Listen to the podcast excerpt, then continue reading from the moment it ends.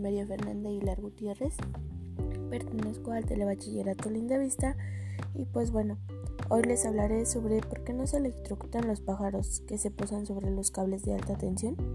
Pues bueno, el tema es interesante porque nos explica cómo sucede esto, aunque también nos menciona que no hay que fiarnos mucho, porque pues así como nos pasa a nosotros, también a las aves podrían electrocutarse de una cierta manera.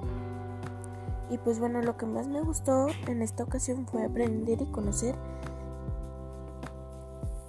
cómo las aves, o bueno, su forma de posarse sobre los cables, les permite estar bien sin correr algún riesgo. Lo que me pareció curioso fue leer que cuando uno, una ave se posa sobre un cable, los electrones prefieren seguir la corriente para no tener que desviarse de pata en pata de las aves.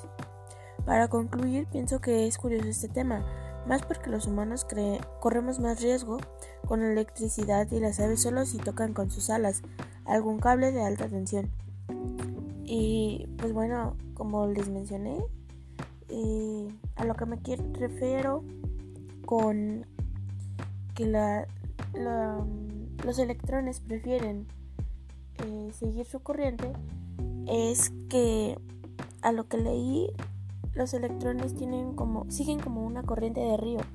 Y ellos cuando saben que están una una ave posada sobre el cable pues para no desviarse tanto por ejemplo pasar de una pata recorrer todo su cuerpo y regresar a la otra pata para así seguir su camino prefieren irse derecho y así es como las aves no corren el riesgo y pues bueno, esto ha sido todo por hoy.